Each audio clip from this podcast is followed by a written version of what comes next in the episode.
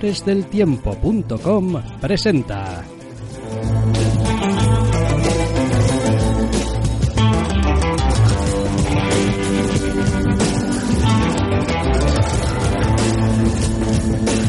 Zascandileando.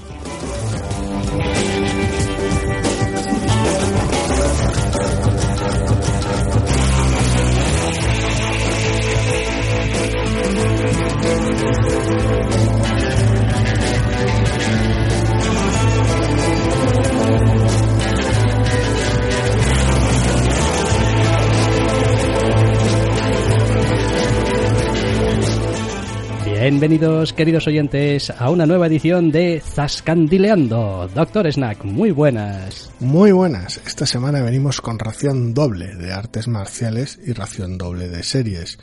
Por un lado tenemos el kung fu en el oeste de Warrior y por otro lado tenemos el karate, el de toda la vida de Okinawa o el viejo y buen karate americano, según se mire, de Cobra Kai. Sí, dos series que pues tienen ese endeble hilo en común, que es el de las artes marciales, eso es, los mamporros, eh, que por otra parte es uno de esos eh, géneros, el de repartir hostias a mano suelta, que en general nos simpatiza mucho. Sí, normalmente no se suele ver en las artes, en las artes marciales, digo, en las series, y otras veces que se ha visto no hemos terminado de conectar con la manera de hacer las cosas, no necesariamente con las mamporros, sino con otras maneras de hacer las cosas eh, pero con estas, que son dos series totalmente distintas en ritmo, tono, etcétera, pues nos han caído las dos en gracia por motivos distintos. Sí, a ver, eh, respecto de Warrior, uno de los eh, puntos a favor que tiene ya de entrada es que no hay muchas series como Warrior. Que esté ubicada en ese, digamos, mismo tiempo, el oeste y tal, que era finales del 19 Mayormente sí. Mayormente. Eh, y que además. Segunda mitad. Incluya, incluya este componente de las artes marciales. Sí, a ver, la serie está basada en una idea que tuvo Bruce Lee en su momento y la cual se comenta y se dice que, bueno, le echaron un vistazo por encima y decidieron no hacerla para luego hacer kung fu a su rollo y que, y que el bueno de Bruce no viera un duro por ello ya lo de la leyenda oscura de Hollywood y que hay de verdad en todo aquello habrá que verlo, pero en este caso se han basado en esa idea para crear una serie de un inmigrante chino que llega a San Francisco eh, en, pleno western con una misión muy específica y toparse con todo un ecosistema chifladísimo en San Francisco. Sí, me resulta muy gracioso porque, aunque es cierto que no es mentira decir que es una serie de el oeste, no es eh, la imagen prototípica que uno le viene a la cabeza cuando piensa en el oeste. No estamos hablando de el típico pueblecito con la calle principal embarrada, el salón, eh, el sheriff. Quiero decir, estamos hablando de una ciudad como San Francisco que evidentemente todavía está en desarrollo, eh, todavía tiene muchos elementos, pues, quiero decir, mucha madera, mucho edificio de tranvías madera, que construir. tranvías que construir, etcétera, etcétera, pero no es ese rollo pistolero. No, al ambientarse en una gran urbe con una presencia de la ley mucho más acentuada, aunque con sus limitaciones y sus cosas, no tiene ese aspecto salvaje oeste. Toda la primera temporada de Warrior hay un capítulo que podría calificarse como tal, que tiene transcurre por entero en otra ubicación más propia de, de, un, de una ambientación del oeste y cuya trama y desarrollo son más propios de esos, es ofrecerte tu pequeña cápsula de western clásico, entre comillas, pero la mayor parte del, del tiempo se, se, aprecia esa diferencia, esa, esa distancia. Es una serie que consta de 10 capítulos, 12. No recuerdo, la verdad. Hace ya unas semanas que terminamos de verla y ahora mismo he perdido un poco el norte. Creo que son una docena. Eh, ya lo voy a mirar. De todas formas, eh, a lo que iba es a que resulta bastante eh, sorprendente todo lo que quiere y mete a veces para su propio mal en el primer capítulo la serie. Es como todos los que van a ser jugadores importantes de la temporada, desde agentes de policía a irlandeses iracundos, a chinos de las mafias, políticos de diversas casi todos, hombre, alguno igual se queda por el segundo capítulo, pero casi todos están ya presentados en este primer capítulo, que en ese sentido puede resultar a veces un poquito avasallador, porque no paras de saltar de gente que no conoces a gente que no conoces, y es como, hombre, tienes muy claro desde el principio quién es el protagonista, pero te empieza a echar problemáticas y ahora una cosa de con los inmigrantes y ahora una cosa con la política y ahora una cosa con las fuerzas de la ley. Son capítulos largos, con lo cual por suerte el primer capítulo tiene tiempo para hacer lo que hace, pero sí que es un capítulo curiosamente ambicioso en ese aspecto. Eh, aquellos que vieran en su momento Banshee, del creador de eh, Jonathan Trooper, Trooper, que también lleva esta serie, es uno de los responsables principales de esta serie, notarán ese, esa similitud en que sus personajes, la amplia mayoría de sus personajes son todos súper duros y súper capaces y unos cabrones con los que hay que tener mucho cuidado. También verán alguna cara familiar en el reparto tal vez. Pero sí que es cierto que la presentación, lo que es el primer episodio, son, son animales completamente distintos al margen de, del, de, evidentemente tono, atmósfera, ambientación, etcétera, sino su propia estructura. El primer capítulo de Banshee era cosa, una cosa muy sencilla que era plantear una ubicación específica en un bar con un puñado de personajes y lanzar el problema que da salida a la suplantación de identidad que transcurre a lo largo de la serie, mientras que esto presenta todo un circo, toda una ciudad con un montonazo de personajes y una situación mucho más viva, mucho más coral a pesar de todo, consigue salir más o menos airoso de esa primer embate, digamos, del primer eh, capítulo, porque, digamos, muestra lo suficiente como para decirte, eh, aquí hay promesa de que hay temas interesantes, de que hay personajes interesantes, eh, se las arregla para meter aquí y allá alguna escena, evidentemente, de acción para que puedas ver de qué cuerda va a ir y es una de las cosas también que yo agradezco mucho de esta serie y es que en general me gusta cómo tratan la acción, cómo ruedan la acción, el, gusto que, le ponen, ya sabemos que no todo puede ser eh, el super dinero del cine y las coreografías, lo que tal, pero en general es un trabajo muchísimo más que digno. Sí, los mamporros están llevados de manera muy muy satisfactoria y los, los, los, los aplica con generosidad a lo largo de la serie. Y después tiene otro elemento que a mí me recordaba a otra serie que vimos en su momento respecto a cómo trata un poquito a veces eh, la trama y todos los elementos. Eh, algunos dejes muy copper, le vi también. No ya porque incluso algún actor que estuviera en aquella está también aquí, sino eh, porque... Uno puede tener, sí, puede recibir sus dejes de Banshee por el creador, sus dejes de Copper por el enfoque policial y callejero que tiene momentos y de conflictos raciales y estamentales. Eh, le puede recordar alguno a Helen Wills por lo durezas de los protagonistas y por evidentemente su ambientación de, western. Eh, una vez vista la temporada entera, sí que me deja estructuralmente, aunque no sea tan, tan cebado como aquella vez, cierta sensación a la primera temporada de Black Sails.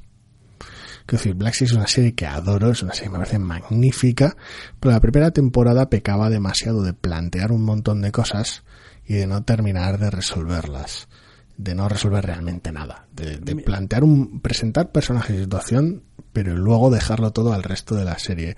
Eh, Warrior no le pasa eso de manera tan agresiva, ni muchísimo menos, porque sí que dejas atadas un buen puñado de cosas, pero la temporada termina tan abierta que está claro que si la serie no hubiera funcionado y se hubiera cancelado, cosa que no ha sido el caso, hubiera sido un puto desastre, porque claro, queda prácticamente todo abierto entonces, en ese aspecto me ha recordado un poco a Black Sí, un poco sí. Yo la distinción eh, principal que haría entre esas dos es que donde la primera temporada de Black Sails me pareció en general mucho peor eh, hilada, sus personajes me parecían mucho más potentes. Es decir, em, Warrior tiene una trama mucho mejor trabajada, que tiene una dirección general un poquito más clara. Pero sus personajes no son tan carismáticos, no son tan potentes como los de Black Sails, porque pero, eso es... Pero eso está al alcance de muy poquitas Claro, claro, sí, sí, sí. Black sí, Sails es una, es una monstruosidad, es una puta maravilla. Claro, por supuesto. Eh, evidentemente tenemos un protagonista que está bien, tenemos una serie de personajes claves para, para las tramas y para el ritmo que están bien, pero bueno, quiero decir, pues están bien y tienen sus momentos y hay capítulos en los que sí. tienen algunos capítulos en los que se lucen más, otros menos y tal, pero bueno, en general es más discretita ese nivel de personaje que pues tampoco es algo malo, ¿eh? simplemente es, es así. Y eh, está bien también, es una serie que me gusta porque consigue más o menos equilibrar todas las tramas y los argumentos que quiere llevar. Se las arregla de alguna manera para hacerlos eh, llevaderos en paralelo cuando es necesario y para hacerlos entrecruzarse o colisionar, porque no siempre que se entrecruzan colisionan, es simplemente pues bueno, hay cosas aquí que tienen en común, pero no necesariamente tiene que ser un enfrentamiento, o otras veces pues directamente es amigo, aquí mm, los dos no podemos eh, pasar por el mismo punto. Son fuerzas opuestas al fin y al cabo. Sí, y, está muy bien. ¿eh? La verdad es que son 10 capítulos y los he disfrutado mucho, la verdad. Nos lo pasamos en grande viéndola, la verdad, serie Cinemax, por lo tanto, HBO. Y la verdad es que eh, tiene, tiene ese recorrido, ese recorrido de molar, ese recorrido de mira, tengo aquí una ambientación que mola, personajes que molan, si una trama que se entrecruza y se, y se entrehila que da potencial a conflictos y equívocos y cosas y tiene ese aura de molado constante porque el resto de, de apartados de la serie también están a la altura a nivel de producción cómo termina a nivel musical hasta los títulos de crédito de cada uno de los capítulos, los pequeños detalles y juegos que hace en versión original con el idioma y demás, y está muy bien hilada hablando de las distintas subtramas y de cómo las consigue equilibrarlas, es posiblemente uno de los grandes, no tal vez uno de los grandes méritos de la serie, pero sí uno de los grandes agujeros en los que consigue evitar caer. Me explico, no es que la serie sea especialmente interesante, emocionante o compleja por cómo entrela las tramas, pero consigue que ninguna de ellas parezca aburrida o superflua o te empieces a hacer gruñidos cada vez que sale según qué personaje van a decir, oh, ya están otra vez con la subtrama, esta de mierda que no me interesa y que le quita tiempo al resto. Eso, evidentemente, dependerá del espectador, pero a nosotros no nos pasa con ninguna de las subtramas que tiene. Y eso es importante, no tanto porque consiga que las sean unas subtramas de la hostia, sino porque consigue que ninguna de ellas sea el puto agujero negro de la atención. Sí, creo que lo consigue con un truco bastante sencillo mm, a priori, aunque luego hay que saber llevarlo a cabo, que es, teniendo en cuenta que tienes un protagonista, lo que necesitas es que personajes con los que el protagonista tiene relación más o menos fuerte sean el enganche con cada una, digamos, de las subtramas. Entonces, si tengo aquí un compañero de que es el que me abre las puertas, entre comillas, y me relaciona con toda esta parte de la trama. Tengo aquí a una mujer que me relaciona con todo este asunto de la trama. Y lo que les pase a esos que están en contacto directo con el protagonista, eh, es importante y como son también elementos que mueven cada una de sus tramas, hacen que sean interesantes porque si les pasa algo le afecta al protagonista y es un poco telaraña. Va por estratos, sí, sí. Va, va, va a través de esas interconexiones. Lo, aún así, la serie también hace un poquito de trampa, un poquito de magia a ese respecto, porque hay tramas que están completamente desconectadas del protagonista y por lo tanto no sería posible hilarlas de esa manera pero son precisamente las tramas que te hablan de la situación, del momento y del entorno en el que se mueve toda la serie. Son series ya más, son tramas más macro de temas de política, de temas de inmigración, de cómo se estructura la ciudad, con lo cual son o consiguen que sean interesantes por mérito propio y la serie también sabe cuánto tiempo dedicar a cada una de ellas, con lo cual eh, no siempre la trama es personal e importante, pero siempre, si no es personal, es importante. Sí, y nada, se ven en un boleo, casi siempre además consiguen encontrar el punto adecuado para acabar el capítulo, para que tengas ganas de mm. descubrir cómo, cómo sigue adelante. Y a priori es eso, no hace nada especialmente llamativo, especialmente mm, así súper bien, pero es sólida en casi todos sus aspectos y si el elemento digamos central que es pues este este artista marcial que va por ahí pensándose que es el más más duro que Arturo pues conectas bien con él pues tienes mucho del trabajo ya hecho. El reparto es un trabajo bastante notable, la verdad, en ese aspecto. Consiguen transmitir con, con, con carisma de qué va su personaje. No, una vez más, no porque sean personajes hipercomplejos con un montón de matices, sino porque realmente te llega cuál es su rollo al momento. Es decir, vale, cada momento en el cual eh, le toca a un personaje más, más conspirador, más traicionero llevar a cabo sus planes cabrones, te llega cuando cuando alguien está repartiendo mamporros, cuando alguien está siendo más socarrón, te llega. Y los distintos ingredientes que tiene la serie, la verdad es que se combinan muy bien. Es como ninguno de ellos es realmente excelente, pero todos ellos están muy bien y el resultado final de la serie es, es sorprendentemente soberbio. Yo cuando cuando la vi dije yo, bueno, ya veremos porque tendrá sus accidentes y sus incidentes y sus roces, a ver qué tal va. Pero al final el ritmo es tan bueno que la serie es eso, es visto y no visto. Sí, a ver, y además eh, juega bien al juego de decirte, mira, estos son mis personajes. Eh, no necesariamente los buenos y los malos. Son pues nuestro punto de entrada en la historia y vamos a seguirlos y este es nuestro protagonista principal y obviamente vamos a estar con él, pero tampoco hace este rollo de no, este es el protagonista y por lo tanto este tiene que tener la razón siempre y además ganar todas las peleas y además ser invulnerable y como este es el malo a este le va a salir todo mal a la larga o eh, siempre va a hacer acciones que sean súper mezquinas y súper eh, villanescas, digo, no, o sea, es decir, es una situación entre comillas bastante complicada, eh, San Francisco te la presentan un poquito como un polvorín en algunos apartados. Eh, y aquí literal y figuradamente. Sí, y aquí cada uno pues hace lo que cree que tiene que hacer para seguir adelante y aunque es verdad que hay luchas de poder y hay eh, bueno pues intereses digamos eh, encontrados, cada uno hace pues lo que cree que tiene que hacer. Sí, hay personajes con un claro con un, con un carácter claramente antagónico muy marcado, aunque sea directamente en contraposición por el, con, con lo que sería la parte más cercana al protagonista, o simplemente por su naturaleza más, más negativa desde lo humano, su naturaleza más egoísta, mezquina o xenófoba en algunos casos, etcétera, que se plantean claramente como villanos de esta historia. Pero sí, aquí, una vez más, al igual que en Bansi, aquí santos no hay ninguno. Y eso es lo que lo hace tan bien, tan, eh, tan disfrutable y no sé, eh, Warrior es que es como una serie que dices, joder, pues en este mundo de hoy en día de series eh, inacabables con capítulos 50, 10 capitulines.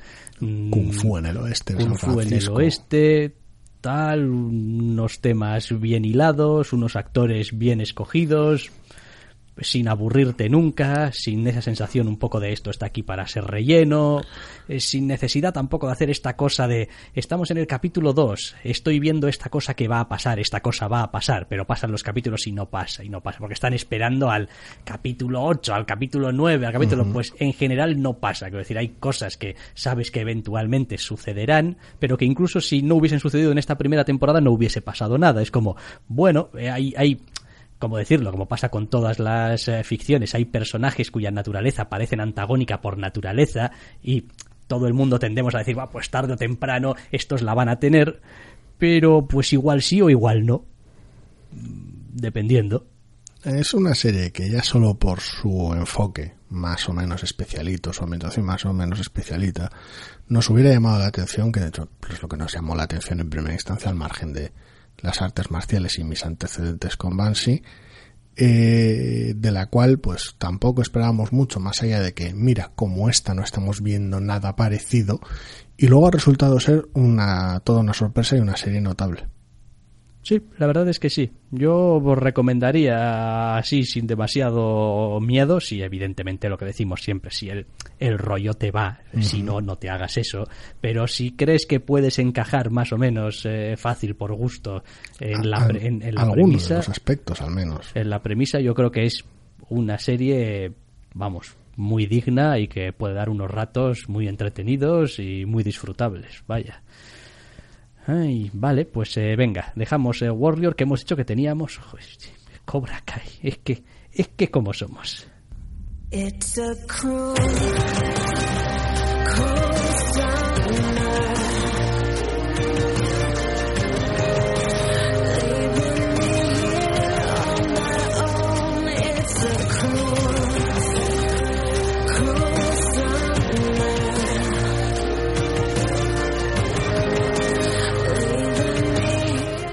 Que no voy a decir yo que no tenga un poco de delito primero haber puesto esta música. Que dices tú, pero esto, esto a qué viene? Bueno, suena en algún momento. Es, el, es la música del final de la temporada directamente, este cover loco de Cruel Summer de Bananarama. Y tampoco voy a decir que no tengamos cierto delito porque vamos a hablar de la segunda temporada de Cobra Kai sin haber hablado de la primera. Sí, no recuerdo muy bien cuando, en qué, qué lapso anual nos cruzamos con esta serie de YouTube Red, pero la disfrutamos muchísimo, nos la vimos de una sentada y al final no hablamos de ella por los motivos que fuera y ahora hemos repescado la segunda, que estaba ya disponible desde hace un tiempo.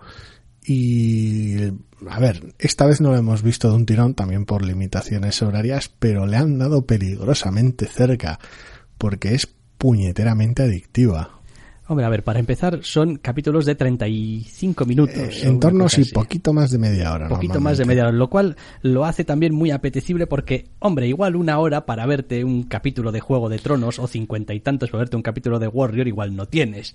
Pero media horita. Es eso, es sobre la convención de los, la clásica serie, aunque ya cada vez es menos convencional también, de los 41, 43 minutos, limarle esos 5 a 10 minutos, dependiendo del capítulo, eh, le quita un poquito, como que dice, la paja, por decirlo de alguna manera, porque es una serie enfocadísima a lo que quiere hacer en cada episodio. Claro, habrá que poner un poquito en antecedentes. Oye, ¿y Cobra Kai qué diablos cuenta? Cobra Kai qué, vale, pues en su momento, allá en los lejanos 80, creo, porque las fechas me bailan muchísimo, se hicieron una serie de películas que eran Karate Kid y tal, dar esta explicación también, en fin. Pero bueno, el caso es que Cobra Kai, fuera de la Karate Kid de Jackie Chan y Jaden Smith, quiero decir, no entran esos derroteros, lo que hace Cobra Kai es repescar, como si fuera una secuela, la, la Karate Kid original o las dos películas originales de Karate Kid. Ya veremos si entran en harina con la tercera o no. Y lo que hace es llevarlo todo a la actualidad, contando no solo con los personajes protagonistas, sino con los actores que encarnaban a los personajes protagonistas, pues varias décadas después, con lo cual tenemos tanto al bueno de Daniel Laruso como a su rival, al bueno de Johnny Lawrence. Y es gracioso porque la película hace que compartan protagonismo entre ellos dos y los personajes más jóvenes de la serie, pero la serie se llama como se llama, la serie le da más tiempo a Lawrence y la serie abre con él, sobre todo en su primera temporada más importante, con lo cual es como contar la serie desde la perspectiva del malo, entre comillas, si esto siguiese siendo Karate Kid, pero claro, esto no es Karate Kid ni nuestro protagonista es el malo. Eh, no, a ver, claro, eh, los 80, Karate Kid es del 84. Eh, Karate Kid, pues es una película muy de su época, donde, pues, si uno la revisita hoy en día y ve un poco su desarrollo, se encontrará con que gilipollas abundaban en esa película, sobre todo en los dos, digamos, en nuestro protagonista, que era eh, Ralph Macchio, Daniel Laruso, el famoso e infame Daniel Laruso y pues el, el, Johnny Lawrence, quiero decir, el uno era un matón que iba por ahí queriendo pegarle a todo y el otro era un chavalín que se creía que pues porque eh, los demás eran unos matones él también podía hacer lo que quería y si realmente pues revisitásemos la película veríamos que hay un montón de momentos en los que pues se comporta como un gilipollas. Porque es, al fin y al cabo los adolescentes es lo que les toca. ¿Qué ocurre? Pues que aquí damos un salto de, de, de, de 30 años, 30, 35. Sí, de 35 años, y lo que nos encontramos es con que esos dos personajes ahora son adultos, pero que uno, aquello que pasaba en Karate Kid, les ha dejado una impronta vital muy grande, uh -huh. para bien, para mal, para lo que sea, pero muy grande, y dos, que en el fondo siguen teniendo un poquito caracteres parecidos a los que tenían. Es como, ahí, ahí subyace una, una, cierta, unas ciertas tendencias de personalidad que siguen estando ahí presentes, lo cual hace que a veces y determinadas situaciones eh, no puedan compaginar, digamos, el ser adultos con el ser quienes son, ¿no? El, el Daniel Laruso y el Johnny Lawrence de el que ganó la final del Valle y el que, y el perdió, que la, perdió, la final del Valle. Sí, es curioso porque la serie parte con, toma ese punto de partida casi de, de, de episodio de teleserie de reunión del instituto, aunque no sea el setting específico, de decir, bueno, ¿y qué tal te ha ido a ti estos años? Solo que en lugar de ser eh, los alumnos, los antiguos alumnos entre ellos, los que se hacen esa pregunta, es casi el, el, espectador el que le hace la pregunta a la serie. Bueno, ¿y qué ha sido de estos personajes? Y mientras que el triunfo en el torneo de artes marciales y la posterior secuela en Karate Kid 2 y lo que fuera, han convertido ahora en Daniel Larusso en un triunfador con toda una serie de concesionarios de coches, una casaza de la leche, una familia feliz. El bueno de Johnny es un padre divorciado que no se va bien con su hijo y tiene un curro de mierda al empezar la serie. Entonces plantea esa, esa separación entre ellos y, y ese reflejo de cómo les ha ido, pero no se limita a eso, no se limita a la nostalgia o hacer el chiste. Referencias a las películas originales abundan, evidentemente, incluso flashbacks en más de una ocasión. Pero la ventaja de la serie es que no se trata de un ejercicio vano. No es un, eh, ¿te acuerdas de Karate Kid como molaba? Si es que te acuerdas de que molase, pues vamos a explotar eso. No. La serie lo que coge es traslada esas estructuras o esa estructura familiar de esa película y esas, esos conflictos y esos asuntos y los actualiza a través de sus personajes veteranos por un lado y de todo su nuevo reparto por el otro, todos los estudiantes, todos los que están en edad de instituto, incluyendo en parte los hijos de ambos. Y la verdad es que construye un entramado la mar de interesante. Ya en la primera temporada hacía un trabajo muy bueno y en esta segunda temporada sigue construyendo sobre todo lo que tenía ya montado de, de la primera. Y es una serie que con todo lo en muchos sentidos tontorrona que es, entiéndaseme, sin ningún carácter despectivo, es simplemente pues eh, tiene un cierto carácter a veces como muy muy ligero, muy de dejarse llevar. Eh, es una serie que yo la veo y digo, joder, hay hay mucha verdad aquí en, eh, en esta serie, quiero decir, hay hay mucha verdad en unos personajes que pues al final sienten y viven determinadas cosas de una manera muy concreta porque no pueden escapar de, su pasado. Y igual que muchas veces se dice que uno queda definido por no sé quién es tu padre o cuál es tu familia, pues estos están definidos por este dichoso asunto del torneo y simple y llanamente no pueden llevarse bien. No, no pueden, es, es como, no, no, no consiguen, la mera visión de, del otro les produce rechazo. Sí, es, es una serie interesante en ese aspecto porque eh, coge el tema de que hay experiencias en el pasado que te marquen y que puedas verte afectado por ellas o crecer o mejorar o cambiar o que las superes en algún momento. Lo que hace es eh, enquistarla de alguna manera y mostrar evolución o mostrar diferencias o mostrar eh, sorpresas a través del reparto joven y a través de las decisiones la mayor parte de las veces, dado su, su loca y hormonada adolescencia equivocadas que toman, y sus, los bandazos que dan los más jóvenes, pero que al menos son agentes dinámicos, agentes de cambio, agentes de evolución que podrían llevar la evolución a, a, a, los, a los personajes adultos y lo gracioso es eso, porque no estamos hablando de que sea una experiencia que determina como son tanto Johnny como Daniel, como Dani Laruso, eh, es que es la única experiencia que tienen. Quiero decir, su vida como personajes no son personas de verdad, aunque en la serie clave que lo sean. Su única ex vida que conocemos nosotros es esa película. Quiero decir, su, su existencia se limita a lo que pasaba en, esa, en, ese, en ese metraje. Con lo cual, que de alguna manera eso les persiga, el espectador lo percibe de manera natural, porque claro, es el único antecedente que tienes de ellos y se refuerza aquí y allá con flashbacks y demás. Lo gracioso está en que gracias a que llevan ya dos temporadas y han firmado una tercera, porque está, la verdad es que la están clavando muy bien, eh, sus vivencias se han visto amplificadísimas más allá de lo que es la película y ahora son personajes bastante más llamativos y más ricos en, en matices que antes, pero sigue esa, ese puñal ahí clavado. Hombre, solíamos decir eh, medio en serio, medio en broma que todos son un poco gilipollas en esta serie. Sí. Es decir, de nuestro protagonista, porque al final se llama esto Cobra Kai, que vendría a ser eh, Johnny Lawrence. Hombre, la serie hace muy buen trabajo en intentar ponerte siempre un poquito de su lado. No, no necesariamente por las cosas que haga, sino simplemente porque el hombre tiene unas intenciones.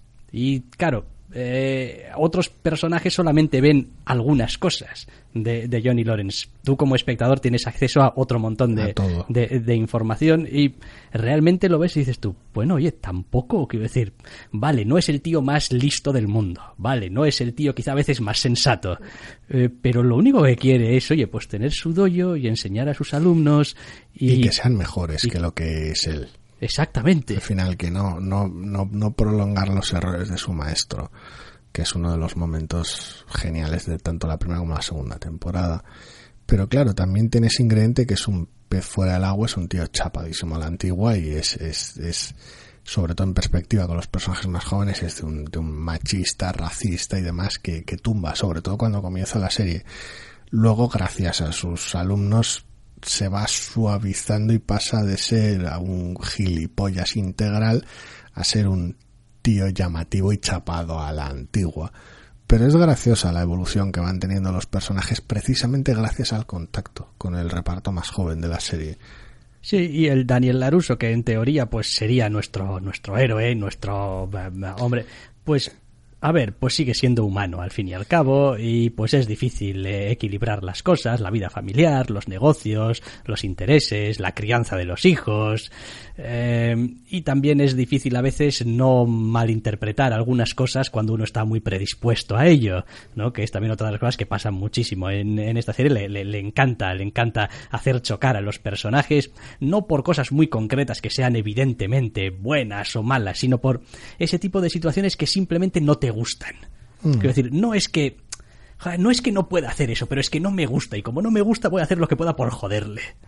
Eh, y juega con, con, continuamente con ese tipo de situaciones. Sí, es, a ver, consigue un equilibrio extraño, al menos a estas alturas, que consigue hacer creíble el prolongar el conflicto, porque claro, muestra a un Johnny muy jodido de manera vital, cuyo carácter va mejorando con los episodios, por decirlo de alguna manera, en algunas cosas, en otras no, mientras que a, en contraposición a Laruso lo presentan como el mega triunfador que tiene la vida perfecta con su mega negocio, su familia ideal, en su casaza, con su club con piscina y toda la movida y cuyos aspectos se van, van en la otra dirección, se van deteriorando un poco, pero consigue un equilibrio porque ni es la historia de un tío que lo pasó mal porque tenía un sensei de mierda y ahora va a hacer algo de su vida y reconectar con su hijo, ni es una historia de un mega rico que ahora se ve abocado a la mierda porque no puede dejar pasar las cosas. No va de eso la serie, no va de,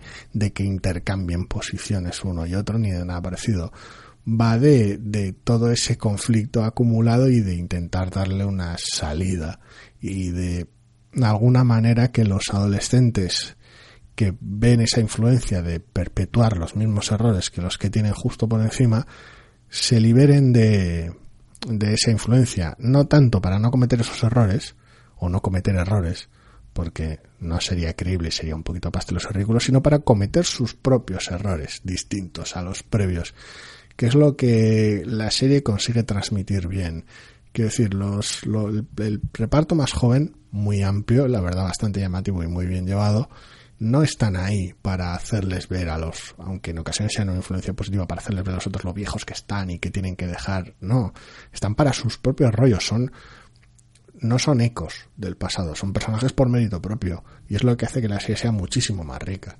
Y me encanta porque es una serie que está ambientada en la actualidad pero se las arregla para seguir pareciendo que está en una, en unos nebu, en una nebulosa edad indeterminada que podría ser los 80 también.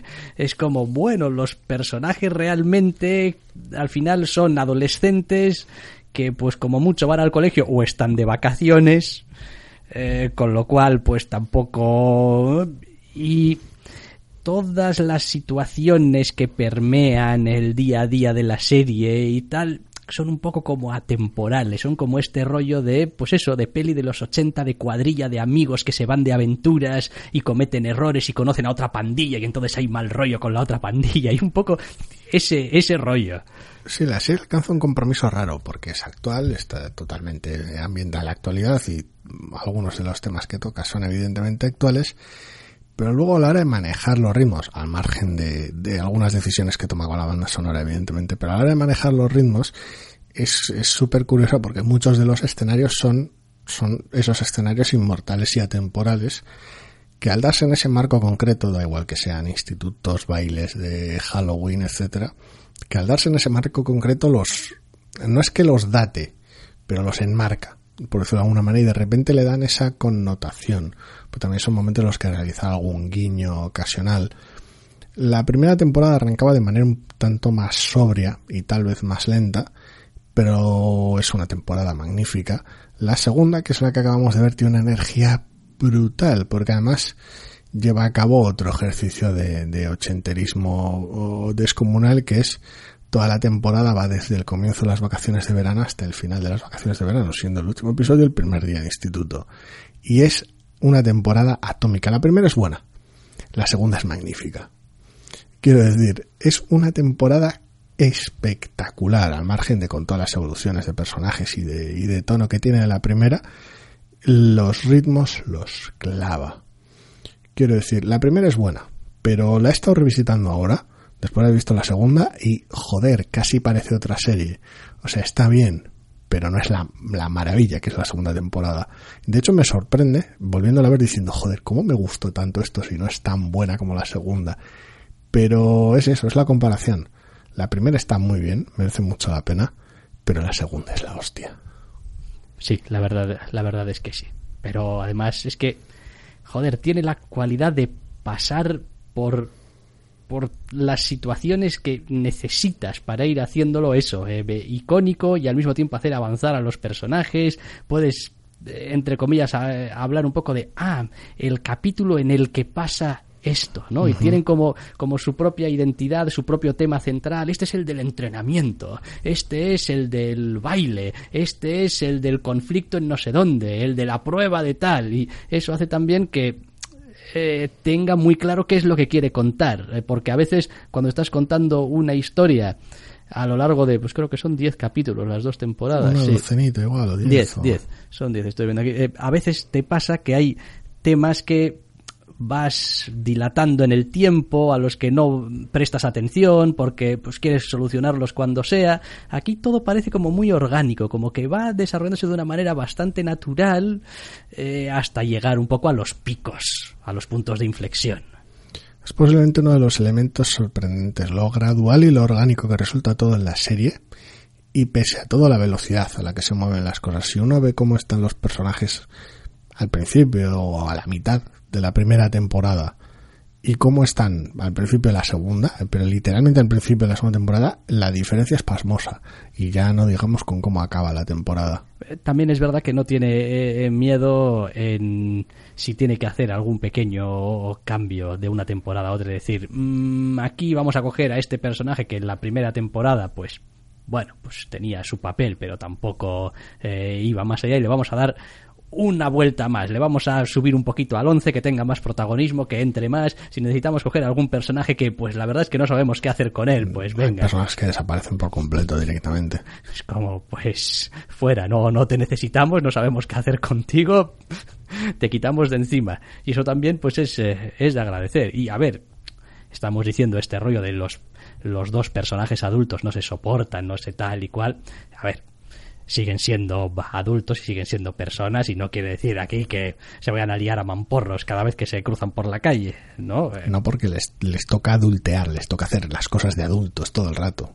Pero bueno, eh, la serie no carece de sus puntos de encuentro y sus intentos de cosas y bueno, lo que pasa es que pues la gente somos muy complicada y y es que a veces, a ver, nos puede el drama. Nos puede el drama y igual que no hay mayor ciego que el que no quiere ver, pues, pues no hay tío más difícil de convencer para que se lleven bien que los que no se quieren llevar bien. El asunto es ese, es la, la, los ecos de la propia magnitud de la historia. Una vez más, insisto, como su único antecedente y el único antecedente que interesa en realidad a la serie es que es la, esas películas es como, pues antes eran personas y después lo eran y puede haber alguna mención, pero lo nuclear es eso.